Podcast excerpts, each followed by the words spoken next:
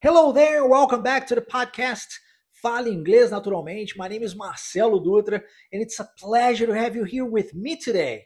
No episódio de hoje, que é o 15 episódio da nossa série Fale Inglês Naturalmente, da nona temporada, lá se vão mais de três anos de podcasts disponíveis para você, nós trataremos sobre o assunto da research, que quer dizer a pesquisa se você fosse abordado, abordada na rua para responder uma pesquisa rápida para alguém, como é que você se comportaria? Você ignoraria essa pessoa? E se é, essa pesquisa fosse em inglês, se a pessoa te abordasse em inglês e você precisasse responder algumas perguntas em inglês, você novamente ignoraria essa pessoa ou você é, pararia para responder essas perguntas? No episódio de hoje eu vou trazer algumas perguntas para você. Óbvio que você, dentro aqui dos nossos podcasts, terá acesso a muito conteúdo bacana, rico, denso, de qualidade, com muita pronúncia, muito vocabulário, frase feita, para você aplicar na sua vida de forma natural e a partir de hoje mesmo, tá? E de forma realística, para que haja transformação na sua história. Mas, para aqueles que ainda não sabem, se você está chegando aqui pela primeira vez, como eu sempre digo, os podcasts são meros podcasts. Aulas de verdade você só tem comigo dentro da imersão Inglês Fluent Wave, que acontece inclusive gratuitamente de tempos em tempos em grupos no WhatsApp. Se você quiser participar, você precisa acessar o site waveidiomas.com e fazer o seu cadastro simples, rápido e prático. É só colocar o seu nome, seu número de WhatsApp com DDD e o seu, o seu melhor e-mail, tá? E eu mesmo, Marcelo Dutra, seu professor, vou entrar em contato contigo e vou inserir você dentro de um dos grupos da imersão para que você tenha acesso a todo o conteúdo que lá nós entregamos. Dentro da imersão, você tem acesso a muito mais que podcasts. Você recebe videocasts, textos, áudios explicativos, com dicas exclusivas para você falar inglês, você tem vídeos, você tem aulas gravadas, você tem aulas ao vivo, ou seja, tem toda um, um, uma gama de ferramentas, assim como nós utilizamos dentro do curso Wave Online English, para levar você de fato até a sua fluência, para que você receba o passo a passo para alcançar isso, para conquistar isso. Dentro da imersão você recebe o um mapa da fluência, né? Então você tem tudo isso entregue para você gratuitamente dentro da imersão Inglês Fluent Wave, que acontece de tempos em tempos, em grupos no WhatsApp e por uma duração de tempo de duas semanas eu, Marcelo Dutra, me torno seu professor particular e fico disponível para você todos os dias da imersão para te ajudar nessa conquista, tá? Mas olha, a imersão não é para quem deseja. é importante eu dizer isso. Não é porque você quer falar inglês que você vai falar inglês. Falar inglês fluente não é para quem quer. Não é para quem precisa, nem para quem necessita, tá bom? Eu vejo muita gente chegando para mim e falar assim: "Ah, Marcelo, eu pergunto por que você quer falar inglês e a pessoa diz, ah, eu quero falar inglês porque eu preciso muito. nem o querer e nem o precisar vão transformar a sua vida, nem juntos e nem separados. o que realmente muda a sua história, assim como mudou a minha, é uma decisão. Você precisa de fato estar decidido, decidida a transformar a sua vida. E você sabe muito bem, eu nem preciso ficar relatando aqui, como o inglês fluente transformará a sua vida. Né? Você que vive a sua história, que vive a sua vida, sabe muito bem que o seu nível de entretenimento será muito melhor, que as suas oportunidades de trabalho serão infinitamente melhores, que as suas viagens serão maravilhosas, que todo, afinal de contas, o mundo respira inglês, né? O mundo é globalizado e a língua que é utilizada hoje nesse mundo globalizado é a língua inglesa, e não é à toa, tá? O inglês é uma língua extremamente simples, então você sabe muito bem como que a sua vida, em especial, será transformada a partir do momento que você alcançar sua fluência. Mas lembre-se que não é para quem quer, é para quem decide. Porque quem deseja apenas fica no mero sonho. E o sonho não transforma a vida das pessoas. A decisão muda tudo. Uma decisão muda tudo. Porque aí você paga o preço. Você faz o que tem que ser feito. Você vai lá e faz a sua parte. Não existe inação, você sabe muito bem disso, né? Ou você está agindo a seu favor, em prol da conquista do seu futuro, ou você está agindo contra si mesmo. Né? Ah, por, eu, eu, eu, eu decidi que eu vou ficar sentado no sofá e fazendo absolutamente nada. Não, nada, nada, nada você não estará fazendo. de fato você estará fazendo alguma coisa. O fato de você estar sentado no sofá assistindo a sua série Netflix, por exemplo, o dia todo já é uma ação. e se essa ação lhe produz o resultado que você deseja para a sua vida, está ótimo, não se preocupe. Cada qual tem exatamente a vida que tolera. Se isso é o que você tolera, se falar inglês fluente para você, é, ou melhor dizendo, não falar inglês fluente para você é algo que está tolerável neste momento, tá show, tá maravilhoso. O importante é você não reclamar por conta disso, porque tão pouco a reclamação vai mudar a sua vida. Reclamar não vai alterar a sua vida. O que transforma as nossas vidas é a ação. E para isso você precisa de uma decisão. Se você decidiu que falar inglês fluente de fato muda a sua história, o meu convite está feito.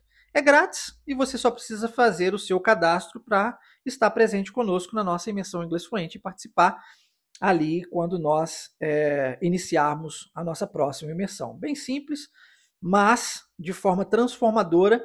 Eu quero que através do episódio de hoje você possa já não somente falar inglês enquanto nós estivermos aqui agora, mas também aplicar isso na sua vida de agora em diante com todo o conteúdo que você aqui hoje vai receber, tá bom? Vamos para cima? Bom, então você já sabe que aqui nós temos um diálogo voltado para o assunto pesquisa, né? The research. Research é um nome para que nós utilizamos para pesquisa. É interessante porque a mesma palavra também é o verbo pesquisar, research, mas aí a gente usa to research. Afinal de contas, todos os verbos em inglês eles possuem esse to na frente. Você muito possivelmente tem contato com to be, né? Já ouviu falar do verbo to be?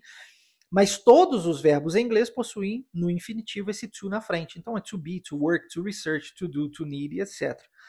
É, quando a gente conjuga o verbo, nós retiramos esse to da frente, assim como acontece com o, o verbo to be. Nesse caso aqui, não é o verbo pesquisar, mas sim a palavra pesquisa, que por acaso é a mesma palavra, inclusive a pronúncia é a mesma tá? Research, como banco, Banco de Sentar e Banco do Brasil, é a mesma palavra, escreve-se do mesmo jeito, pronuncia-se da mesma forma, porém com significados diferentes, entende? Uh, e nós temos um, um, artigo definido aqui que é o the para especificar isso, que é a pesquisa, é uma, é uma pesquisa, não é uma, uma pesquisa qualquer, é uma pesquisa específica que estará acontecendo aqui no episódio de hoje, tá? E não, eu não vou ficar tratando em cima de gramática aqui com você, eu estou apenas dando essas leves e rápidas explicações para você entender o título do nosso episódio. Lembrando que esse episódio acontece na rua, uma pessoa é abordada por outra que está pesquisando, e aí essa pessoa, que é a pesquisadora, em inglês a gente usa muito esse ER no final, né? Então fica researcher, é igual a palavra teacher, é a mesma coisa teacher é o professor, que vem do verbo ensinar em inglês, que é o verbo teach, ok? Então você tem teach, teacher, tá vendo o ER logo no final? Acontece aqui a mesma coisa, tá? Research, researcher. Então, essa pesquisadora ou esse pesquisador, em inglês não tem essa diferenciação aqui de gênero, é, está abordando essa pessoa na rua e a, essa pessoa vai responder algumas perguntas. Tudo bem? Ficou claro aqui a situação para você se localizar? Ótimo. E quando você é abordado na rua por alguém que está realizando uma pesquisa, muito possivelmente essa pessoa vai fazer um primeiro contato com você utilizando duas palavrinhas: excuse me, que é o famoso com licença, excuse me. Então, se você quiser conversar com alguém que você desconhece, ou mesmo que você conhece, mas você quer interromper essa pessoa em algum momento, e você vai fazer isso dizendo com licença, você usa as palavras excuse e a palavra me, excuse me, tá bom? Vamos à pronúncia. Se você está chegando aqui pela primeira vez e nunca escutou um podcast nosso aqui na, na nossa série Fala Inglês Naturalmente, eu preciso dizer dois pontos muito importantes. Primeiro, não vou ficar traduzindo para você, mas eu vou explicar as frases para você. Essa ideia de tradução acaba atrapalhando a sua fluência e não ajudando. Segundo, você aqui nos nossos episódios tem a oportunidade de falar inglês de verdade. Então eu vou é, pronunciar a frase e vou lhe dar tempo para você repeti-la aí do outro lado, tá bom? Então eu vou falar agora, é importante que você preste atenção na sonoridade, no ritmo, na entonação e então repita da melhor forma que você puder. Algumas frases são mais curtas, outras são medianas e outras são um pouco mais longas, mas eu tenho certeza que você tem capacidade plena em você de conquistar isso e de falar inglês de verdade, independente se a frase é pequena, média ou longa, tá? Vamos tentar? Excuse me. Excuse me. Excuse me. Bom, então esse esse entrevistador aqui, esse pesquisador ou pesquisadora, abordou essa pessoa dizendo excuse me. O que, que, ela, que, que essa pessoa responde? Yes. Viu? Bem simples, né? Vamos lá? Yes. Yes. E aí a pessoa diz I'm doing a research. Agora ela explica, né? O que ela está fazendo? Uma pesquisa. Então, I'm doing a research. Muita gente tem é, confunde as palavras doing com making, né? O do e o make, é, porque se você observar, ah, se você for num dicionário, por exemplo, e pesquisar o significado de do, é fazer, e o significado de make é fazer. Então, Marcelo, qual é o fazer que eu uso? é do ou make? E por que, que eu usei doing aqui e não making? Né? Existe um vídeo no nosso canal no YouTube, Wave Menção Linguística, em que eu explico isso em detalhes, mas eu quero dar uma pincelada aqui para você para te ajudar dessa forma. A diferença de do para make é que em um você cria e o outro não. Quando você usa a palavra make, você está literalmente criando alguma coisa. E quando você usa o do, você está usando algo que já foi criado para você. Então, às vezes, a pesquisa já está criada, a pesquisa, obviamente, né? A pesquisa já foi criada, já está ali no papel, as perguntas já estão todas elaboradas. Então, ela não está criando a pesquisa neste momento, essa pessoa está perguntando as perguntas dessa pesquisa. Então, no seu dever de casa, se o professor lhe passa um dever de casa, ou o que nós chamamos em inglês de homework, você vai do your homework não make your homework. Por quê? Porque quem criou foi o professor ou professora. Você apenas está concluindo a sua parte desse, dessa atividade prática, entende? Essa é basicamente a diferença entre do e make, tá? Então, essa, essa pessoa que está fazendo uma pesquisa, e aí, como ela não está criando nesse momento, nós usamos o doing. Olha que interessante como nós não pronunciamos o G da palavra doing, e a gente, por não ter esse G, e essa palavra doing terminar com o som de uma consoante letra N, e a próxima palavra ser a letra A, a gente une, ó, doing na, I'm doing na, viu? I'm doing a research. E isso é muito importante que eu, enquanto seu professor, passe para você, para que você consiga finalmente entender seus filmes, suas séries, seus vídeos, suas músicas, um nativo, caso você converse com alguém, né? Porque esse é o inglês natural. Afinal de contas, é o título do nosso podcast, Fala Inglês Naturalmente. É importante que eu lhe explique isso, que eu lhe mostre isso. E aí, é, que você, de agora em diante, entenda que não é que o americano, o britânico, o australiano, o nativo fala rápido demais, não é isso. É, se você inverter os papéis e se colocar no lugar do outro, enxergando a vida pelo mundo do outro, muito possivelmente você verá que o outro nativo, olhando para você enquanto brasileiro ou brasileira, também vai achar, vai pensar a mesma coisa a seu respeito em relação ao português. Nossa, fala rápido demais. Mas não é isso. O que realmente faz a diferença não é a velocidade, mas é o treino. E esse treino é do inglês natural e, nem do, e não do inglês robotizado, como a gente geralmente vê nesses cursinhos de inglês por aí. Então você vai para um cursinho de inglês muitas vezes, você escuta o professor ensinando: I am doing a research. Repeat, please. E aí todo mundo repete aquela frase perfeitinha, bonitinha, linda, mas que não é natural. Se você treina o não natural, você jamais estará preparado ou preparada para o natural. E, né, e é no natural que o mundo acontece. então você tem que estar preparado para a vida, tá bom? Dito isso, vamos repetir a frase. Lembrando-se de se importar com a entonação, com o ritmo, tá? E não com cada uma das palavras isoladamente. Cada uma das palavras isoladamente na frase não vão te ajudar nesse, nesse, rum, nesse caminho rumo à fluência, tá bom?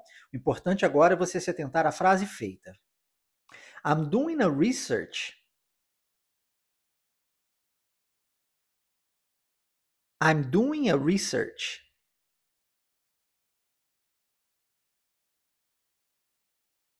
I'm doing a research. Muito bom, muito bom. Agora, nós temos a pergunta da pessoa que foi abordada. How can I help? Né? Tá, você está fazendo uma pesquisa, ok. E como eu posso ajudar? How can I help? Novamente, nós temos aqui o can, terminando com a letra N, som de consoante, é o som que importa e não a letra. E a palavra I logo em seguida. Então, can I? How can I help? Vamos tentar essa? And how can I help? And how can I help? And how can I help?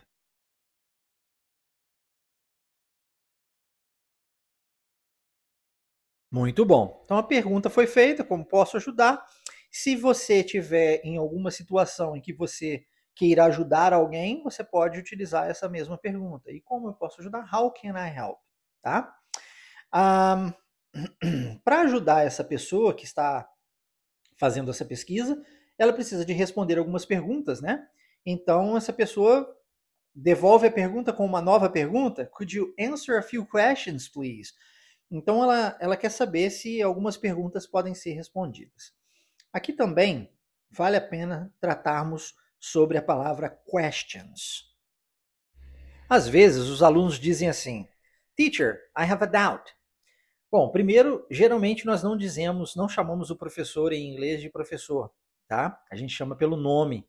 Ao invés de dizermos teacher, como nós dizemos aqui, ô professor, a gente fala o quê? Mr. ou Miss ou Mrs., vai depender muito, né, se a, se a mulher é casada ou não. E aí o sobrenome dela. Então, no meu caso, Mr. Dutra, porque o meu sobrenome é Dutra, né? Em inglês, as pessoas nos Estados Unidos me chamavam de Dutra. Então, Mr. Dutra, tá? Enquanto professor. Já a palavra questions, a gente utiliza ela quando nós temos uma dúvida. E a palavra doubt, que eu mencionei agora há pouco, que é o que geralmente os alunos dizem, né? Teacher, I have a doubt é uma dúvida, mas é uma dúvida existencial. Então, você, quando você tem uma dúvida de pergunta de inglês, por exemplo, você não tem uma dúvida existencial. O que é uma dúvida existencial? Devo migrar para outro país ou não? Devo casar com essa pessoa ou não? Devo aplicar para esse trabalho ou não? Isso é uma dúvida existencial. Perguntas básicas do dia a dia são questions, tá? Então, é, a palavra certa aqui é questions. Por isso que a pessoa diz, could you answer a few questions? Tá? Beleza? Muito importante. E como nós estamos, é, como essa pessoa está utilizando um inglês um pouco mais, não é formal, ok? Mas um pouco mais polido do que o, o coloquial do dia a dia ali, falado com um amigo, por exemplo.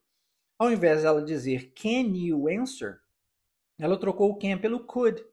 É como se eu mudasse de você pode para você poderia. Entende? Poderia é muito mais polido do que pode, né? Então, could é uma forma mais polida de você é, falar o can, por exemplo, né? Então, could you answer? Interessante também essa junção, né? Eu posso dizer could, assim com esse Dzinho, som de D mesmo. Could you? Ou eu posso juntar, e aí o D, por causa do, do you, né, do som do Y aqui no início, eu posso dizer could you. Tá vendo com esse D tem som de D? Could you? Could you answer? Could you answer a few questions, please? Could you answer a few questions, please? Tá bom? Vamos tentar? É uma frase um pouco mais longa, mas você não precisa se atentar às palavras isoladamente. Lembra do que eu disse? O importante aqui é a sonoridade, a entonação. Então você faz o melhor que você puder. E lembrando que o controle está nas suas mãos. Se você sentir dificuldade, você pode pausar, você pode inclusive dissecar a frase em partes. Você pode trabalhar só o could you, por exemplo, depois o answer a, depois o few questions, depois o please. E aí você, depois que você treinar cada uma dessas partes separadamente e ficar boa nessas partes separadamente, você tenta anexá-las Então, treinou bastante you, ficou bom em you, agora junta com o answer a. You answer a? You answer a? E depois, you answer a few questions? Até você conseguir falar a frase toda, tá? Mas acredito que você dá conta. Se você não ficar preso ou presa nas palavras separadamente, certamente você vai conseguir. Como aquela música que você canta muitas vezes sem nem mesmo saber o que está cantando, né? Mas você tenta da melhor forma possível pronunciá-las. E é assim que você aprendeu o seu português. Lembre-se disso. Não existia nenhuma outra língua para servir de parâmetro para você. E você ouvia o que as pessoas diziam e tentava repetir aquilo que elas falavam. Ok? Então a gente segue aqui o mesmo padrão natural de aprendizado linguístico. Tá? O que não é natural é você é, treinar a sua gramática. Antes de você alcançar a sua fluência, por exemplo, né? Isso não é nada natural. Lembre-se que você primeiro aprendeu a falar e, e, a entender o outro fluentemente, depois é que você foi aprender a ler e a escrever, e depois que você foi se adentrar ainda mais profundamente na gramática do português. E isso porque o português é uma língua bem mais complexa que o inglês. O inglês é tão simples, tão simples que não há necessidade alguma de você estudar a gramática. Tão é, tanto é que a minha formação acadêmica toda vem dos Estados Unidos, eu fui criado lá. Cheguei ao Brasil há mais de 24 anos atrás e nem falava o português. E hoje eu falo fluentemente, eu sei até sem sotaque, mas naquela época não era tão fácil assim para mim. E nos Estados Unidos, toda a minha formação acadêmica advindo de lá, eu nunca, jamais estudei gramática nas aulas de inglês na escola americana. Por quê? Porque a gramática do inglês é tão simples que você aprende fazendo, falando, aplicando, entende? De forma natural. E é isso que eu quero trazer para você aqui agora. Vamos repetir essa frase? Vamos lá, hein? Could you answer a few questions, please?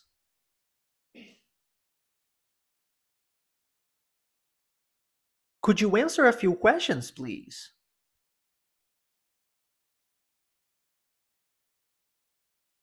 Could you answer a few questions, please?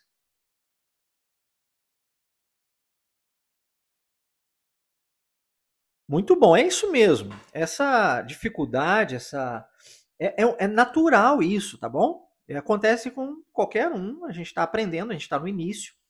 É, a propósito, é, falando sobre a imersão novamente, a imersão atende pessoas que não são capazes de falar inglês fluente, mas que de fato decidiram que isso vai transformar suas vidas, né? E, e querem aprender, começando do absoluto zero, ou se você, quem sabe, já passou por alguma escola de inglês no passado, mas não foi capaz de alcançar essa fluência, a imersão serve para você, tá? A ideia é que, mesmo que você não tenha conhecimento, você consiga aplicar esse tipo de, de, de conhecimento que eu estou lhe passando aqui agora para que você transforme a sua história de verdade. Essa é a ideia.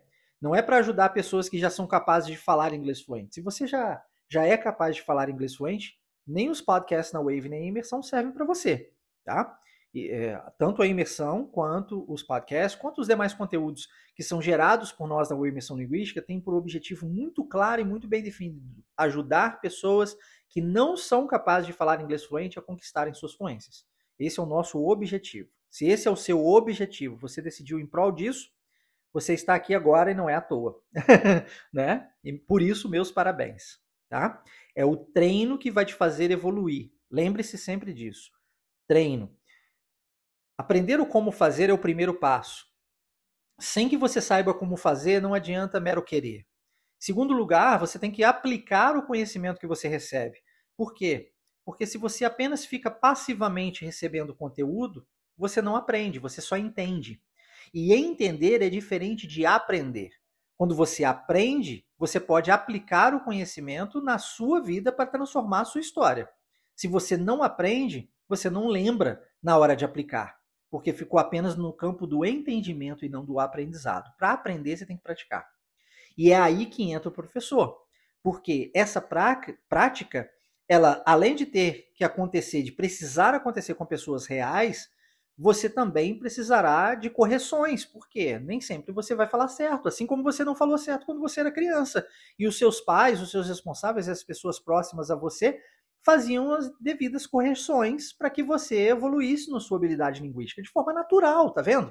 Não, é, não há qualquer forçação de barra num processo não natural de aprendizado linguístico aqui na Wave. Muito pelo contrário. A ideia é que você aprenda isso como você aprendeu o português mesmo, de forma super, hiper natural. E é por isso que se torna simplificado. Tá?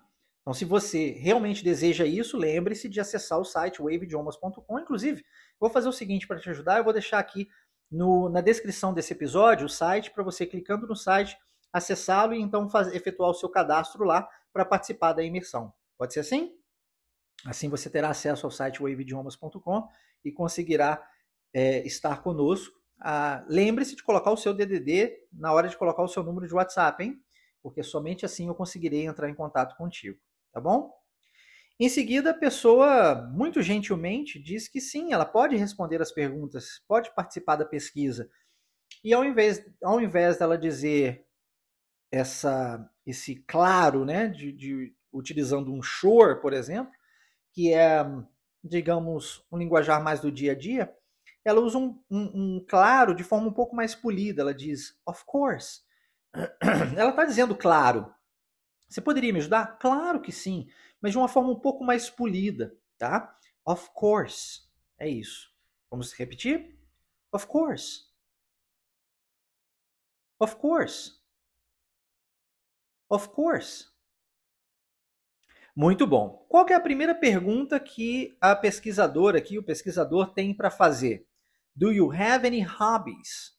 Então essa pessoa, ela quer saber sobre os seus hobbies. E a palavra hobbies nós usamos muito é, em português também, né? Quais são os seus hobbies? É, e aí você pode, sei lá, não sei se você gosta de jogar futebol, se você gosta de jogar videogame, se você gosta de correr, se você gosta de, é, sei lá, praticar qualquer tipo de esporte, você gosta de ler, você gosta de. Entende? É, talvez você tenha os seus próprios hobbies, né? É, certamente os tem, é, e a ideia aqui é saber se a pessoa tem algum hobby, né? Então, do you have any hobbies? Essa é a pergunta. E eu posso, inclusive, fazer essa pergunta para você. Do you have any hobbies? Inclusive, vou fazer o seguinte: eu vou deixar essa pergunta também aqui é, no, no, nosso episódio de hoje para você respondê-la, tá? Para eu saber, para eu conhecer você um pouquinho melhor. Vou deixar exatamente essa pergunta: Do you have any hobbies? Se você tiver algum hobby, lembre-se de tentar escrever isso em inglês para mim, tá? Eu vou ler depois e eu sempre leio cada um dos comentários. Então, a pergunta é: Do you have any hobbies? Vamos repeti-la? Do you have any hobbies? Do you have any hobbies? Do you have any hobbies? Eu não sei se você reparou, mas eu não pronunciei hobbies, eu pronunciei hobbies. Viu que o O tem só de som de a, a, ha. É muito comum isso em inglês, tá? Muito comum. E aí a resposta é yes, I do. Assim como eu acredito que essa seja a sua resposta também, confirmando que sim, você tem alguns, talvez, pelo menos um hobby, né? Eu acredito. Então, yes, I do. Vamos repetir? Yes, I do. Yes, I do. Yes, I do. Muito bom, simples assim. Pergunta agora é: quais são esses hobbies, né? What are they? What are they? É, isso aqui é legal porque geralmente nós usamos esse WH, what, né? Essa forma de perguntar, o, o, o qual em inglês, é, de forma genérica ou generalizada, vai. É, quando eu não tenho nenhuma especificidade entre uma coisa ou outra, eu, eu uso esse what para saber, para usar como se fosse um qual, né?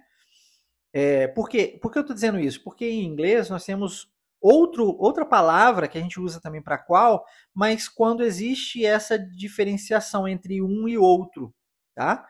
Então, é, se você me diz assim, ah, eu gosto de, é, sei lá, eu gosto de caminhar e ler. E aí eu pergunto para você, mas qual é o seu favorito? Repare que a palavra é a mesma, né? Quais são eles e qual é o seu favorito? É mais ou menos a mesma coisa. Um está no plural, outro está no singular. Mas em inglês não é assim. Em inglês eu utilizo what para essa pergunta genérica, generalizada, e which para essa pergunta específica. Mas já já a gente vai falar sobre o which. Vamos começar aqui na pergunta what are they? Se nós estamos falando de um inglês uh, americano, que engloba Estados Unidos e Canadá, a gente transforma esse T em R. Então fica what are, what are, tá vendo? E há uma junção, né? Como eu disse, a palavra termina com o som de uma consoante, a próxima começa com o som de uma vogal. Então, what are? What are they? Se nós estamos tratando de um inglês mais britânico, envolvendo a Irlanda, Austrália, a própria Inglaterra, muito possivelmente você vai escutar what are. Então, o T com som de T, tá? Juntando com o are, what are. Diferença também no inglês americano é que esse are é mais fechado, viu? Are, bem fechado. E no inglês britânico ele é mais aberto. Ó. Ah, what are? What are they? Então, é, existe essas, existem essas diferenças entre, uma, entre um sotaque e outro, entre um, é, uma forma de se pronunciar o inglês em diferentes países, mas isso acontece, inclusive, dentro do nosso Brasil, igualmente, é, se tratando, por exemplo, de Norte e Sul. Né? É, o, o, o, Nordeste do Brasil fala completamente diferente do, do Sul do Brasil, que fala diferente do Sudeste, que é onde eu vivo e assim sucessivamente. Isso é normal em todos os países, nos Estados Unidos igualmente. É, quando você conversa com uma pessoa de, da Califórnia, é diferente de alguém que, que é de Nova York, por exemplo, né? de alguém que é de New Jersey. Inclusive, geralmente, quando eu encontro um americano e a gente começa a conversar em inglês, a primeira pergunta que essa pessoa me faz é: Are you from Jersey? É, querendo saber se eu sou de New Jersey, porque eu fui criado em New Jersey, então eu tenho um sotaque de lá. Isso é normal.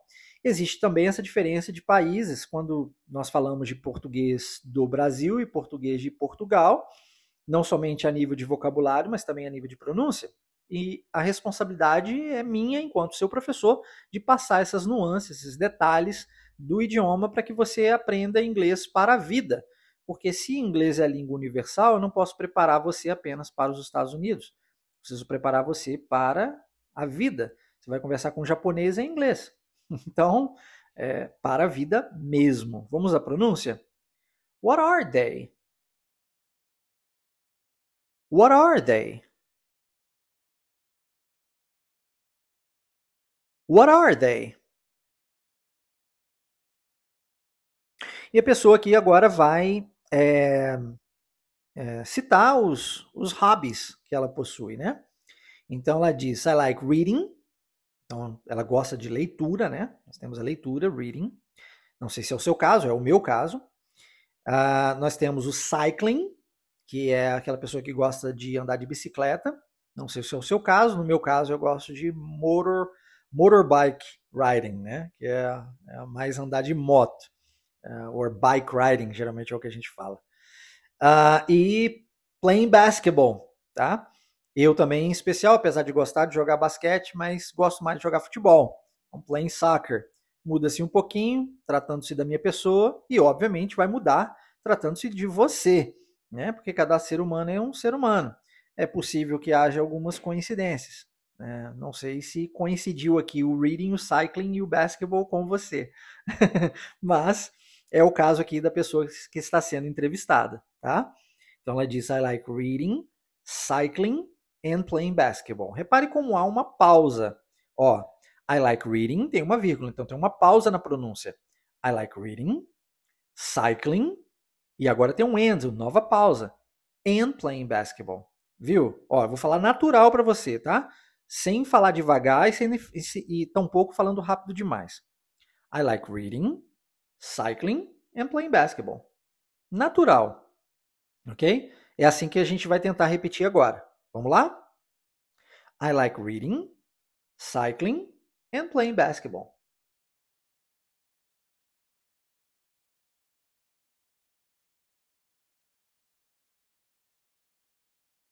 I like reading, cycling, and playing basketball.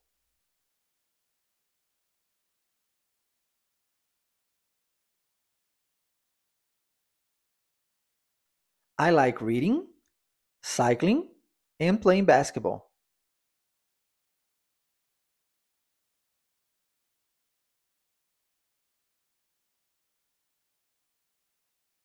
Ok? Ok, então é isso. Um, daí vem a pergunta agora. Lembra que eu disse da diferença do what para which? Então agora vem a pergunta which. Por quê? Porque ela quer dessas três saber qual é a favorita da pessoa. Which one is your favorite? Outra palavrinha que, que temos aqui, que é muito interessante, que é a palavra one, que não quer dizer o número um, tá? Nesse sentido. Mas sim é, está sendo usado para substituir a palavra hobby. Para não ficar repetindo hobby, hobby, hobby o tempo todo, ela diz one. E como é que eu sei que o one está substituindo o hobby? Porque o assunto é sobre hobby. Se o assunto inteiro está sobre esse determinado, essa determinada palavra, então o one quer dizer isso.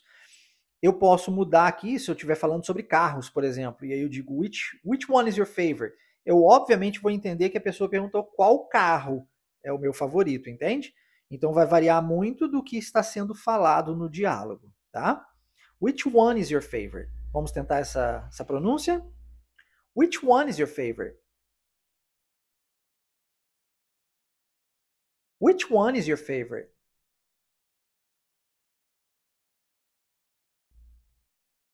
Which one is your favorite?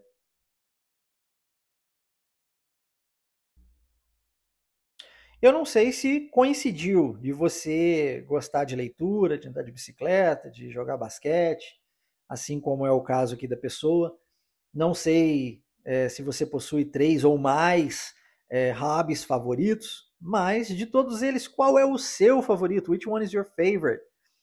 Então, eu vou fazer o seguinte, eu vou linkar essas duas perguntas e vou deixá-las aqui também para você responder, tá? Do you have any hobbies? Que é aquela primeira que eu disse que eu, que eu faria para você e which one is your favorite? Pode ser assim? Vou deixar assim para você escrever aqui. Lembre-se de escrever em inglês para mim, tá? Então, which one is your favorite? Which one is your favorite? No caso aqui da pessoa, o favorito dela é reading. Mas vamos à pronúncia primeiro dessa pergunta. Which one is your favorite? Which one is your favorite?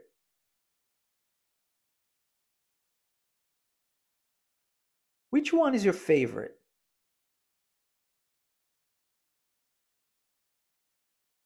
E ela disse que a resposta é reading, né? Para ela, leitura é o que é o favorito. Reading, reading. Vamos lá? Reading. Reading. E é isso mesmo. Quando nós temos esse ing no final de uma, de uma palavra qualquer, o g não é pronunciado, tá? Então, reading. É, ok. Respondeu que é leitura, mas por que leitura? E aí a pergunta que nós usamos para sabermos o porquê das coisas é why em inglês. Então, why? Why is that? Ela diz, why is that? Em outras palavras, por quê? Né? Why? Why is that? Vamos repetir? Why is that? Why is that? Why is that? E se a pergunta foi feita com why, resposta é com because. Isso aí. Então eu digo because, because e dou sequência. Ó.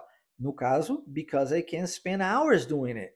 Então essa pessoa, poxa, se deixar, ela fica horas e horas e horas lendo. É de fato o favorito. Então, para ela, essa é uma resposta bem plausível. Por quê? Porque se deixar, meu querido, eu não paro mais. então, because I can spend hours doing it. E, e você, no seu caso, você também Caso você goste de ler, pode ficar horas e horas lendo e se perde na leitura. É gostoso, né? Quem gosta de ler como eu, sabe muito bem que é prazeroso demais. Então, because I can spend hours doing it. Olha que interessante. Lembra que eu disse que a palavra termina com o som de uma consoante, a próxima começa com o som de uma vogal, e a gente une as palavras, né?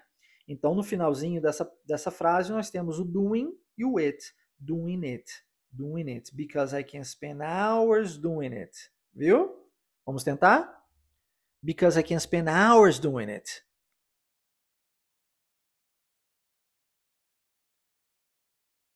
Because I can spend hours doing it.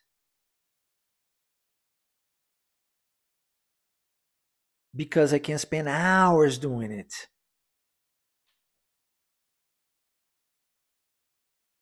E você deve ter percebido a ênfase na palavra hours. Isso é o natural, né? É a forma natural que nós falaríamos. Por quê? Porque a ênfase é nas, na palavra horas mesmo. Eu posso ficar horas, horas fazendo isso. Resposta agora para fecharmos da entrevistadora ou do entrevistador é thank you so much. Bem simples e direto. Três perguntinhas foram feitas. Do you have any hobbies? What are they? Which one is your favorite? Ah, quatro perguntas, né? Why is that? Para saber o porquê. E é o suficiente. É, nós estamos abordando alguém no meio da rua, não podemos tomar muito tempo delas, então, thank you so much. Rápido assim. Thank you so much. Vamos repetir? Thank you so much. Thank you so much. Thank you so much. E existem muitas formas de falarmos obrigado em inglês, né? Assim como existe em português. Você pode dizer thank you, thanks, uh, thank you so much, thank you very much, ok? Um, de uma forma, na gíria, por exemplo, a gente usa muito, ou pelo menos usava na minha época, né? Good looking, que é uma outra forma de agradecer. E assim como existem as respostas também de nada em inglês de formas diferentes, assim como tem no português. Você pode dizer de nada, não há de quê, não tem por onde, disponha, não é? Em inglês a gente pode dizer you're welcome, ou simplesmente welcome, ou anytime, ou my pleasure. Tem várias formas diferentes de você falar isso. Ou até mesmo devolver o thank you para a pessoa aí com entonação. A pessoa diz thank you so much, você fala thank you. Só de você mudar essa entonação e dar ênfase no you, é como se em português a pessoa dissesse obrigado e você falasse obrigado você. Entendeu? Legal, espero que você tenha gostado do nosso episódio de hoje, que tenha aprendido bastante coisa, que possa aplicar isso na sua vida. Se você desejar receber o PDF deste episódio gratuitamente, igualmente, você pode entrar em contato diretamente comigo no meu WhatsApp pessoal, código de área 32988103208. Vou deixar aqui na descrição desse episódio igualmente o meu número, junto com o site waveidiomas.com para você participar da imersão Inglês Fluente Wave, conforme mencionado por mim anteriormente. Se você solicitar o seu PDF, por favor, me diga o seu nome. Eu gosto muito de saber com quem estou falando. E me diga o nome do episódio, tá? São mais de três anos de podcasts, lembre-se, e eles são salvos no computador pelo nome. No caso aqui, o episódio de hoje chama-se The Research. Então você tem que escrever lá, Marcelo, poder, poderia, por favor, meu nome é fulano de tal, poderia, por favor, me enviar o episódio da Research. Eu encaminho para você o PDF. Beleza? Eu espero tê-lo presente, tê-la presente conosco na nossa próxima imersão em inglês fluente Wave e ajudar você ainda mais de forma gratuita a conquistar a sua fluência e em definitivo para que a sua vida seja transformada de uma vez por todas. Thank you so much. Have a great day and I see you again next Saturday. Bye bye now.